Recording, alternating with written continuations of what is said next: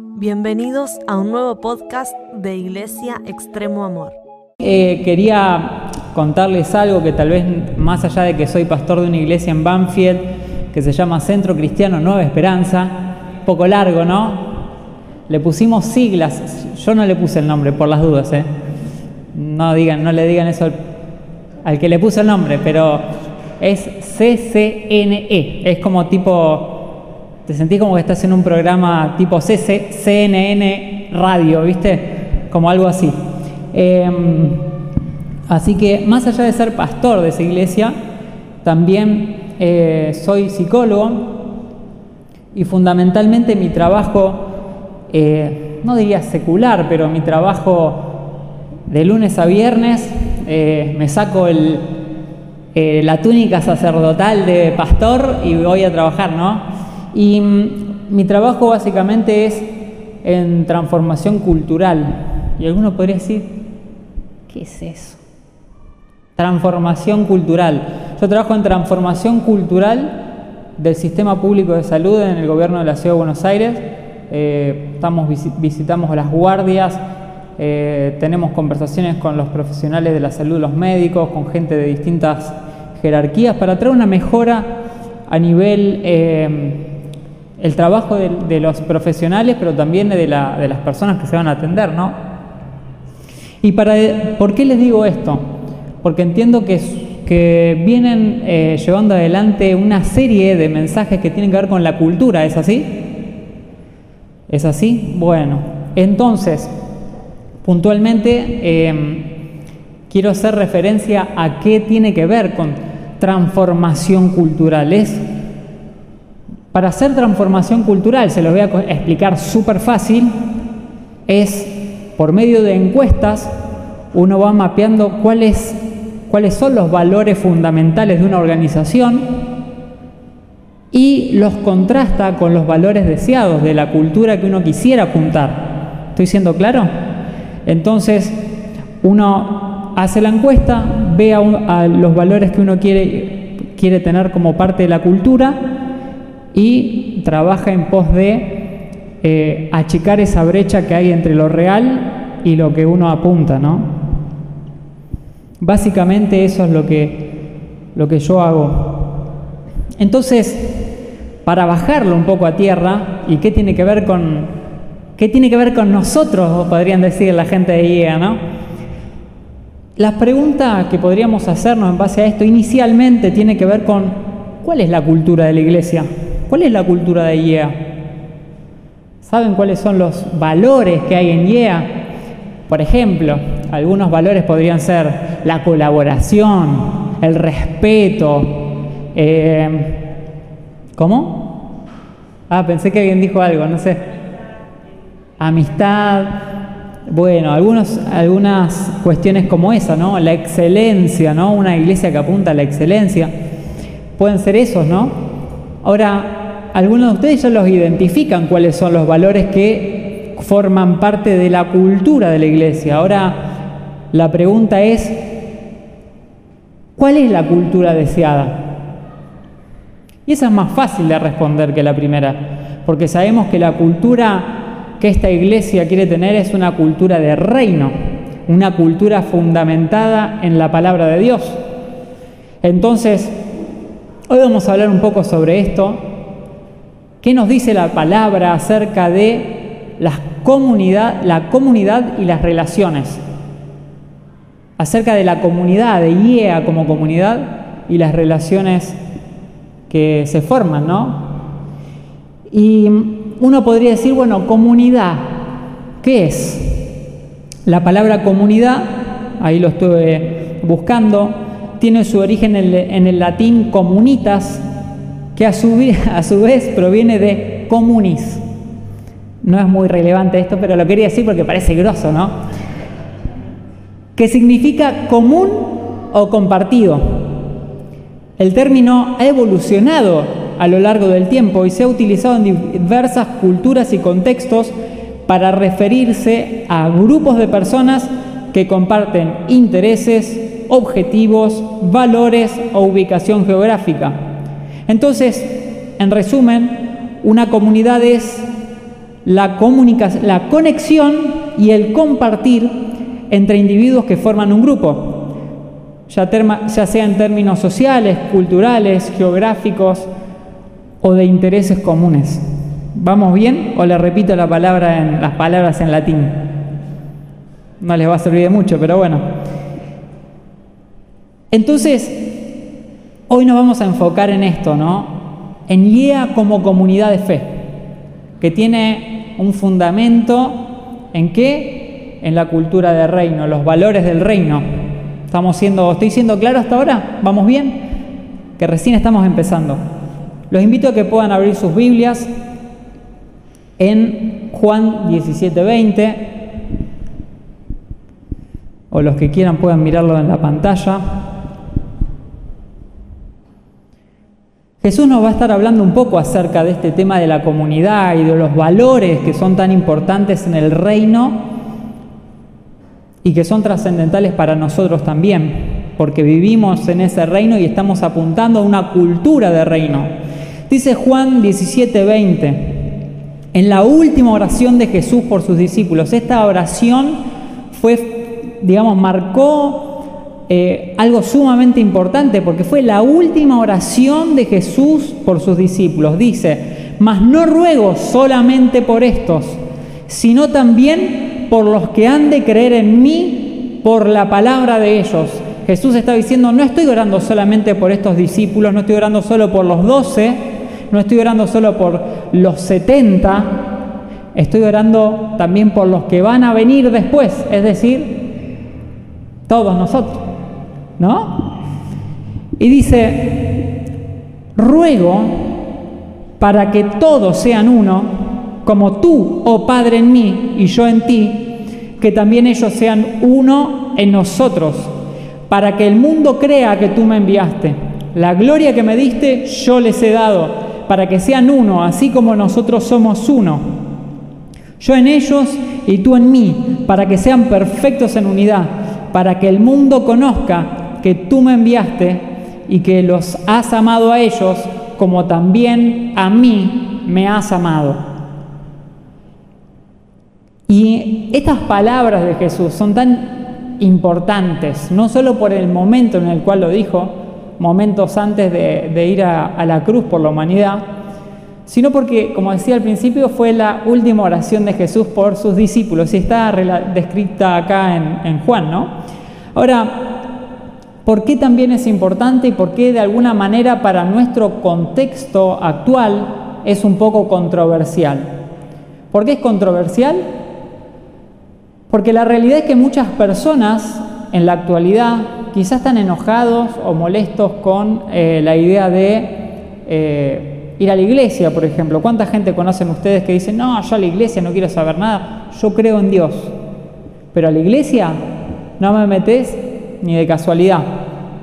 A IEA no voy ni a palos. A CCNE no voy ni a palos. ¿No? Entonces, eh, esto pasa muy frecuentemente. Quizá hay gente que tiene sus motivos, que dice, no, a mí me, porque me hicieron esto, porque escuché esto otro, no, porque pasa esto en la iglesia, pasa lo otro, no hay amor, ¿no? Que se usa mucho esta frase, en la iglesia no hay amor.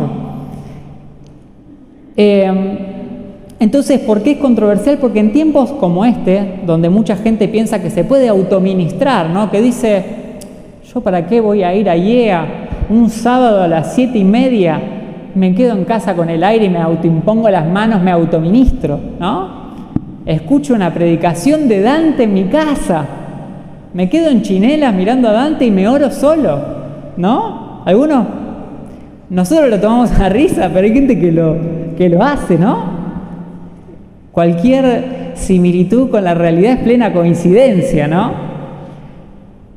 Lo que pasa es que Jesús nos dice claramente que lo que Él espera, lo que Él espera de vos, de mí, es que formemos parte de una comunidad de fe, que estemos unidos, unidos a un, a un grupo de personas, que no podemos vivir separados, no podemos vivir individualmente. Para eso existe la iglesia.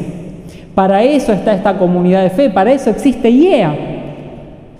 Si cada uno, si para Jesús fuera lo mismo, que nos autoministremos, que solo con orar en nuestra casa, solo con leer la Biblia en nuestra casa fuera suficiente, todo lo que estamos haciendo acá no tiene mucho sentido.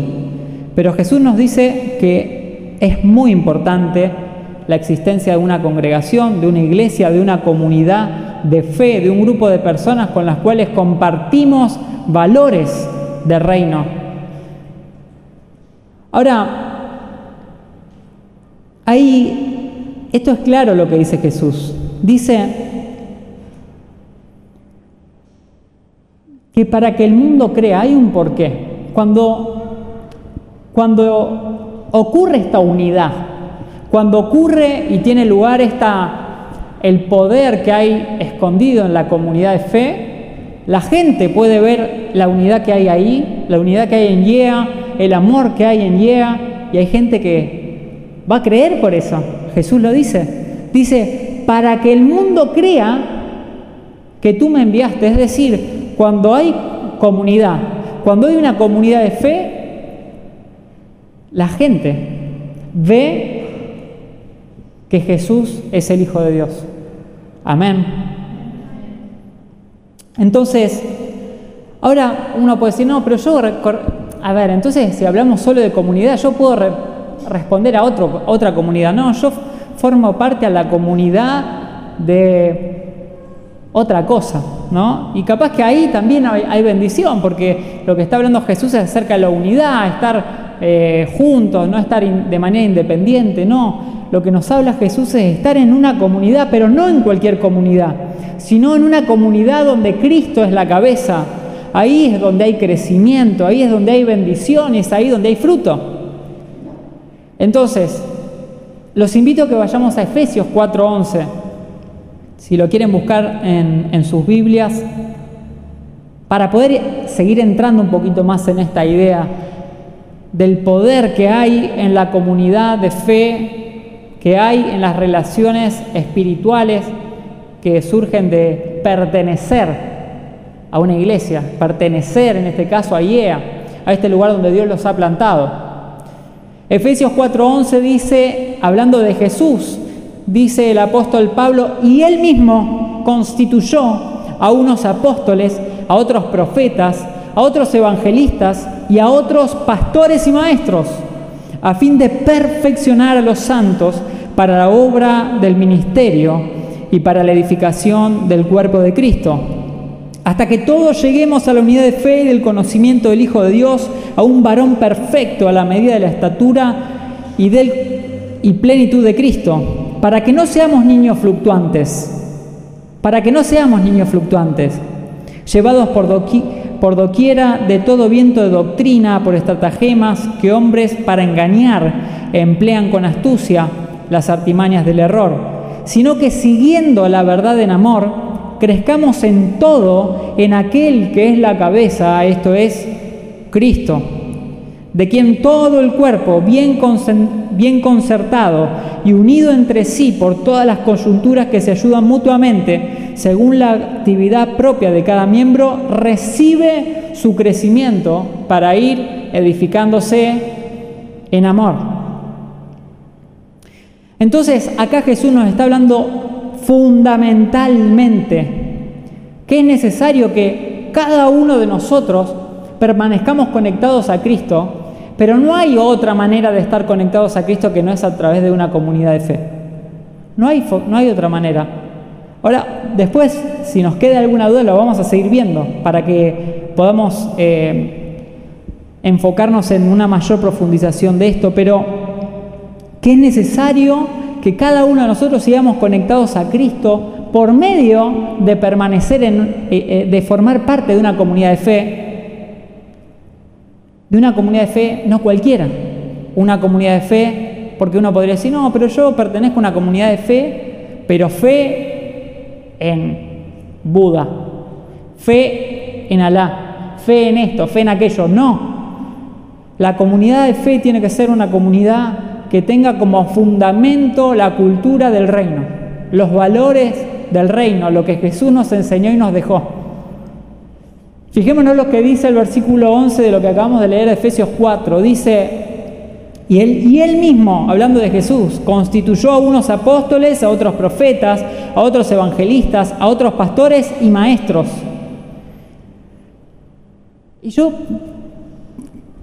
como les decía y saben, soy, soy pastor también de una iglesia. Y lo que pasa muchas veces es que em, se pierde de vista, hay gente que no comprende para qué existe el pastor, ¿no? Es como que dicen, ¿para qué está? Para predicar nada más, para compartir la palabra los sábados, los domingos.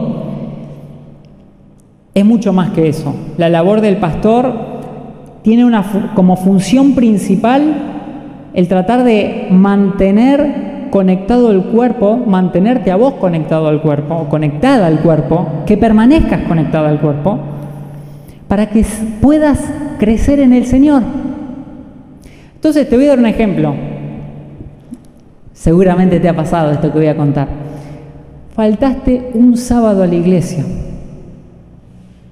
y te llega un mensajito del pastor Cristian o la pastora Romy o de alguno de los líderes de los grupos y te dice, ¿cómo estás? ¿Te pasó algo que no te vi en la iglesia? Y uno, ¿le pasó a alguno o estoy inventando algo raro?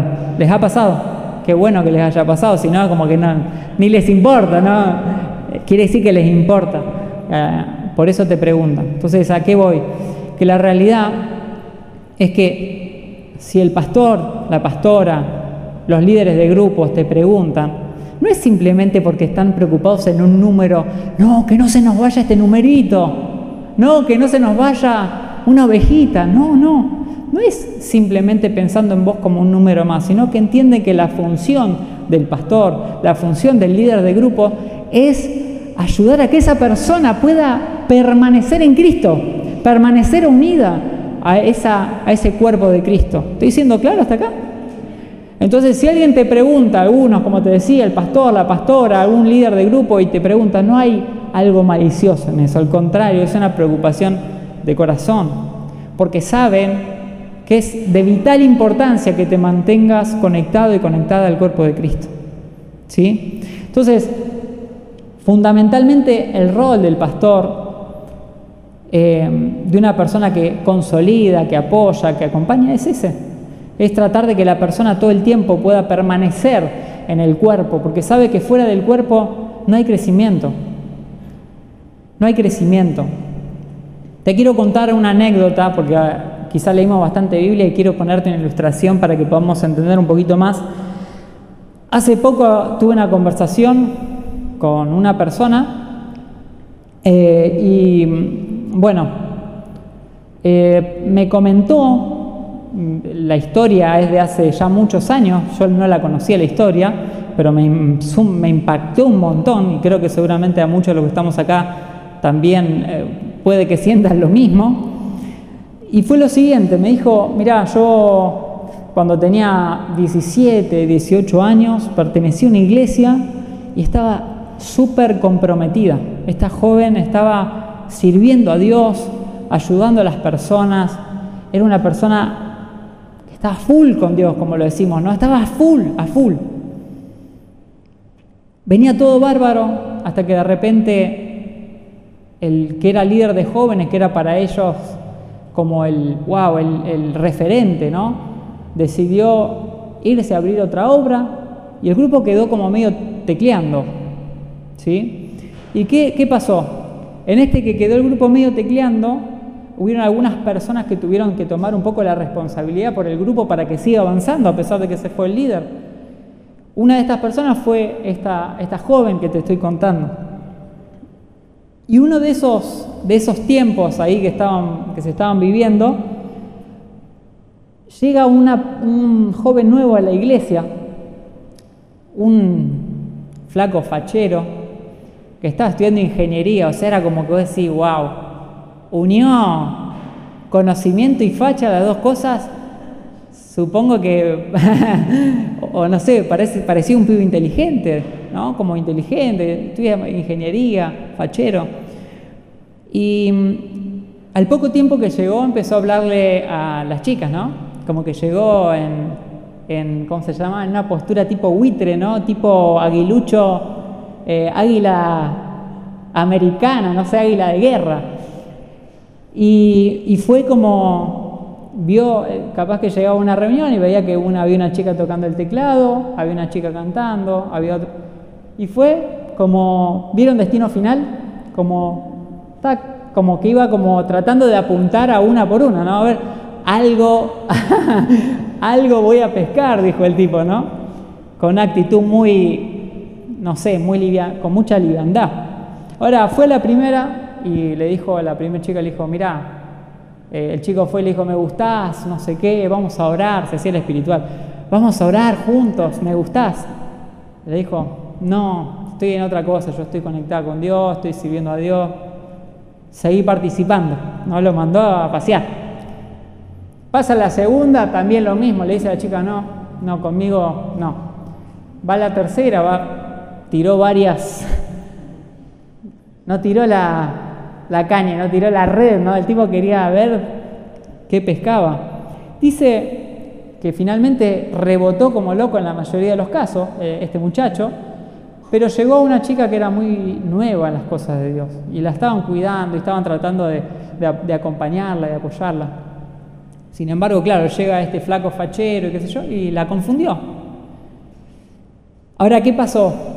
Esta joven, que te cuento en, la, historia, que pasó realmente, cuando vio esta situación de que este flaco se había, realmente le había ganado el corazón a la chica, ya se habían puesto de novio, ya dijo, no, yo tengo que hacer algo. Yo tengo que hacer algo porque ya detectamos claramente que este flaco es, este no es un, un ungido del Señor, este es un flaco que, no sé quién lo manda, pero no es de Dios, digamos. Entonces dijo, bueno, vamos a hablarle, vamos a hablarle a esta joven, a esta chica nueva, que la conocemos, que la conocían y demás, pero vamos a hablarle. Van, le dicen, che, mirate, somos sinceras. Se juntaron un par, le dijeron, mira, yo te soy honesta, a mí, este flaco que estás vos ahora, también me tiró la onda a mí, y me tiró la onda a mí, y me tiró la onda a mí. Era como que, ¿no? Como que, le contaron esto a la chica y se puso mal. Se puso muy mal esta joven, como diciendo, no, lo hacen por envidia, lo hacen. Se puso recontra mal, empezó a, llorar y a hacer un escándalo y qué sé yo. Cuando, la cuestión es que cuando se entera el pastor de la congregación de esta, de esta situación tan compleja, de, malestar y, de, y demás, dice que lo que hace el pastor es, le manda una carta a esta chica, a esta joven que yo te estoy contando la historia, esta joven no la joven nueva, sino la joven que ya estaba full sirviendo a Dios, le manda una carta a la casa, le llega la carta, la, chica lo abre y le dice, estás disciplinada. Le dice, estás disciplinada porque te manejaste mal, hiciste esto, esto, aquello, la cuestión es que no vas a poder servir a Dios por tiempo indeterminado. Le cayó como un balde de agua fría, pobre. Imagínate, ella venía sirviendo a full, no es que, que se estaba haciendo la canchera. Ella estaba sirviendo a full y se había preocupado realmente por esta persona, por esta chica. A todo esto, cuando le llega la carta, se le pasaron miles de pensamientos por la cabeza. Me contaba que se le pasó toda la película, ¿no? Y lo que dijo internamente dijo, el domingo que viene no voy a ir a la iglesia.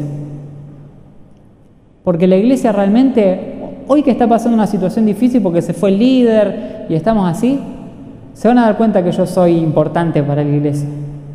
Se van a dar cuenta que sin mí las cosas no funcionan, no pasan, no suceden. Así que tomó la decisión del domingo no ir a la iglesia, no fue. No fue un día y dijo, tranquila, tranquila, que me van a mandar un mensajito, me van a llamar o alguien va a venir a visitarme, preocupado porque no fui a la iglesia. ¿Ustedes creen que la llamaron? ¿O que la visitaron o algo? No, no, bueno, varios. Los únicos que respondieron fueron por el no, los del sí no, no le ponían ni una ficha, ¿no? Bueno, no pasó una semana y nadie la visitó, nadie la, se preocupó por ella, demostró interés, esto que hablábamos antes, ¿no? Y ella dijo, eh, pero ¿qué pasa? Bueno, vamos por una segunda semana, tal vez la segunda semana que yo no vaya a la iglesia se van a dar cuenta. Pasó otra semana y no fue. Nadie le escribió, nadie le dijo nada, era todo igual, todo seguía de la misma manera. Y llegó un punto en el que fue pasando un mes, dos meses, y llegó a pensar, ¿Para qué tengo que ir a, para qué voy la iglesia? Si Si yo puedo orar en mi casa, yo ya sé orar, soy una mujer de Dios, yo eh, oraba, yo, yo leo la Biblia. Bueno, empezó a tratar de hacerlo y cuestión que con el tiempo fue bajando los brazos en la fe. Y me dice, cuando menos me di cuenta estaba metido en una vida que no tenía nada que ver con Dios que no tenía nada que ver con Dios, nada que ver con Dios. Me terminé enganchando con una persona, con, una persona que, que era totalmente anti Dios, que no quería saber nada. Y bueno, tuve una serie de consecuencias graves. Me dice, a todo esto, me dice, desde que yo decidí, cuando recibí la carta de no ir más a la iglesia el domingo siguiente, desde que recibí eso hasta que me di cuenta de, de que estaba totalmente perdida, pasaron 10 años. 10 años de vida se le fueron. No estamos hablando de... Y acá yo quiero entrar en algo que es delicado, pero quiero hablarlo y que para mí es muy importante. Muchas veces minimizamos las consecuencias de nuestra decisión. Muchas veces pensamos, es lo mismo que yo esté conectado con la iglesia, que esté conectada a la comunidad de fe, que esté vinculada con gente que ama a Dios no es relevante, no es importante. Que falte un, fin de semana, que, que deje de servir, no pasa nada. Ahora, es la trampa más sencilla que el diablo te va a tirar.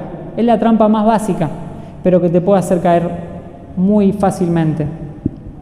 Entonces, de acá, de esto que te acabo de contar, hay dos cosas que podemos sacar. Lo primero es lo flojo que estuvo la comunidad de fe de ese, de ese momento, que no le mandó ni un mensaje, nada, ¿no? ¿Qué les parece? Porque tampoco le vamos a hacer ver a la chica como que era un desastre. Tenía sus motivos. Entonces, por eso, gloria a Dios que acá si faltas a la iglesia te mandan un mensaje. Se preocupan por vos, gloria a Dios. Porque eso es cultura de reino, eso es vivir lo que Cristo quiere, que nos preocupemos los unos por los otros, de estar conectados, para conectarnos a su vez con la fuente que es Cristo Jesús. Ahora, por otro lado, otra enseñanza que tomamos es que es imposible que demos fruto, que sigamos adelante una vida de fe, una vida conectados con Dios lejos de la iglesia. Por más que creamos que somos gente súper espiritual. He escuchado gente que va a decir, wow, ¿cuánto sabe de la Biblia? Tremendo, pero está más, apartado, más lejos de Dios Podés saber de la Biblia y lo podés tomar como un libro de texto, un libro de referencia. Pero que vos vivas conectado a la vida de Dios, conectado al cuerpo de Cristo, hay una gran distancia, hay una gran diferencia. Entonces, volviendo un poquito al texto de Efesios 4, en el versículo 14, nos está hablando de la importancia de que, tiene cada uno de estos ministerios, cada uno, el profeta, el pastor, el maestro, el evangelista y demás. Yo les digo, les soy honesto, yo sé el corazón, conozco un poco el corazón de sus pastores y sé que el deseo de ellos es que cada vez se levanten más personas con este tipo de ministerio, que se levante gente que tenga un, don de maestro para enseñar la palabra, gente que se levante como evangelistas para hablar de, de Cristo, para hablar del amor de Dios, Gente que se levante en cada uno de estos, de cada uno de estos ministerios que Jesús diseñó. ¿Por qué? Porque saben, los pastores de esta casa saben que esa es la manera en la cual la iglesia crece, por medio de los ministerios, por medio de estos ministerios. Entonces el versículo 14 aclara esto.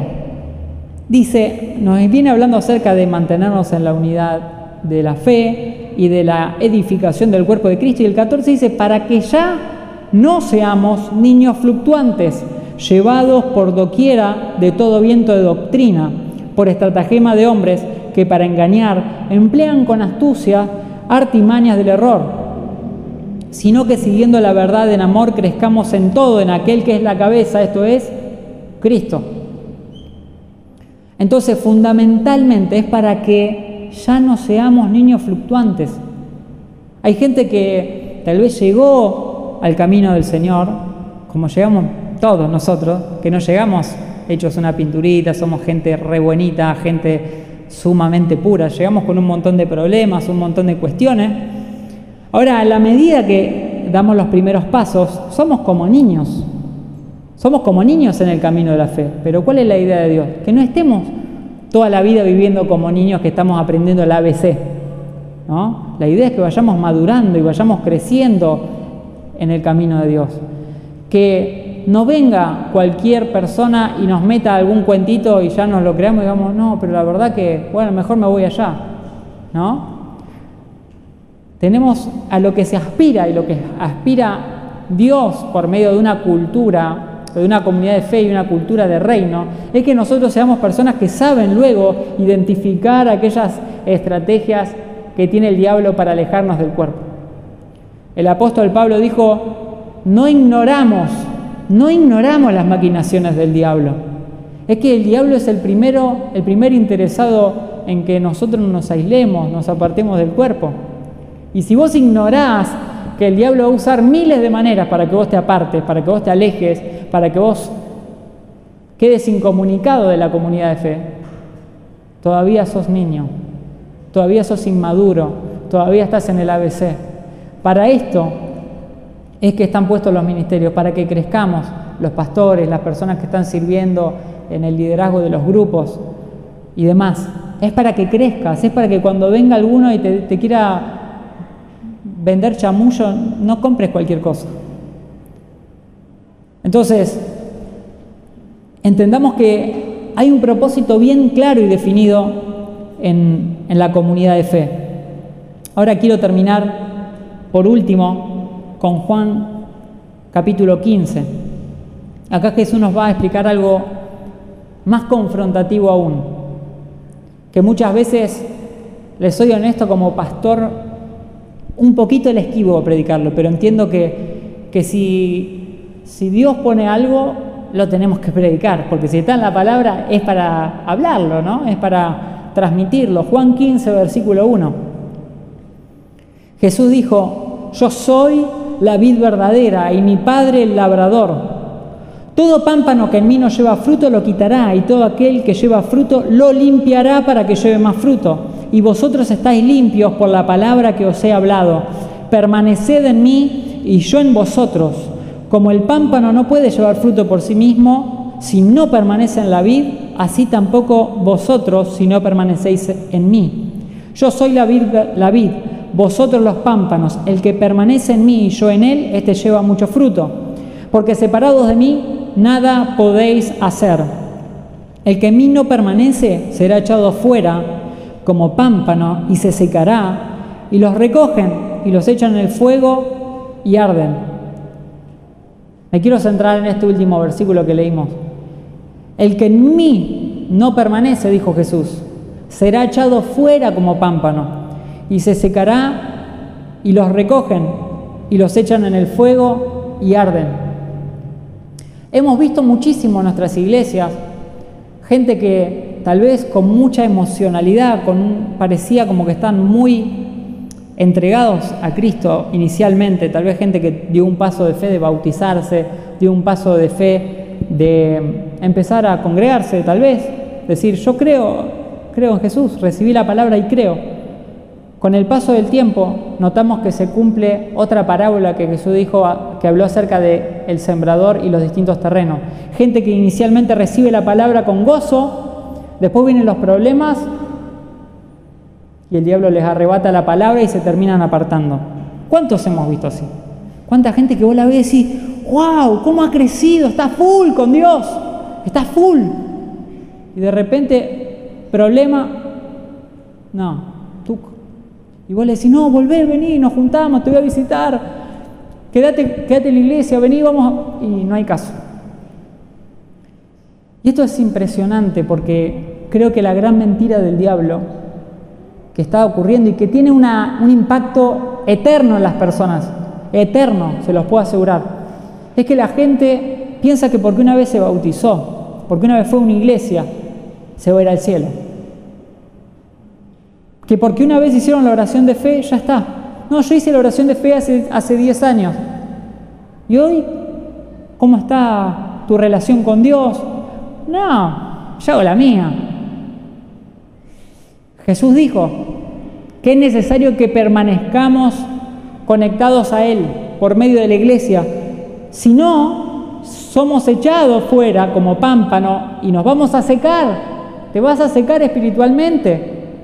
Te vas a empezar a secar en tus emociones, quizás hasta tu salud sea afectada. Yo he visto unos casos que no quiero, no quiero meterme en eso. Pero yo lo he visto y, estoy contento de que acá esté como pastor invitado y no sea el pastor de la iglesia, porque decir esto hasta se puede tomar como una manipulación. No es así. Les puedo asegurar que he visto gente que cuando estaba en el camino de Dios vivió una realidad hermosa, decidieron alejarse y empezaron a vivir un montón de cuestiones horribles, horribles, por salir de esa conexión con el cuerpo, con la comunidad de fe y con Cristo. Entonces, entendamos que es muy importante y de suma importancia que permanezcamos con fe hasta el final, que permanezcamos con fe hasta el final, que sostengamos nuestra fe en Cristo hasta el final de nuestros días.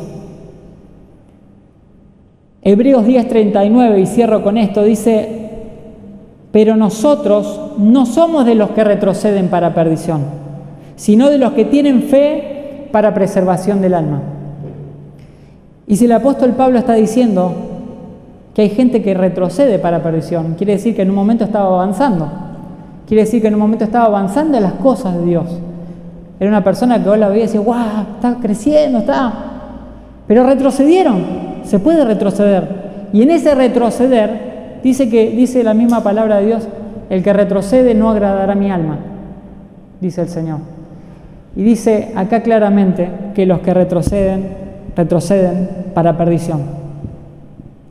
Entonces, yo quiero, que quiero venir hoy quizá con un, con un mensaje bastante sencillo. Te pido que te pongas de pie un momento, por favor. Para decirte esto, hay un gran valor un gran valor en que formes parte de una comunidad de fe como IEA, gente que ama a Dios, que está levantando ministerios para que vos puedas seguir creciendo y que a su vez vos también puedas crecer para después bendecir a otras personas. Pero no puedo dejar de decirte que es sumamente importante y es de vital importancia que permanezcas en Cristo, que permanezcas en la iglesia, conectado con la comunidad de fe, que permanezcas conectado con Cristo. Tal vez hasta puedes estar acá, puedes estar en el edificio, acá en, Rosales, tres mil y pico, puedes estar acá, pero tu corazón está lejos. Como dijo el Señor, ustedes de labio me adoran, pero su corazón está lejos de mí. Puedes estar así hoy. Puedes vivir, estar teniendo una relación casi automática de decir, bueno, puse, puse GPS y no sé, que salga. Te quiero decir que Dios no quiere eso para tu vida. Dios quiere que puedas pertenecer a la comunidad de fe, que tengas lazos, que te relaciones, que te vincules, que compartas cosas, que juntos puedan ver la gloria de Dios y que con esa unidad que viven los que de afuera ven puedan decir, wow, hay un Dios. Cristo vive.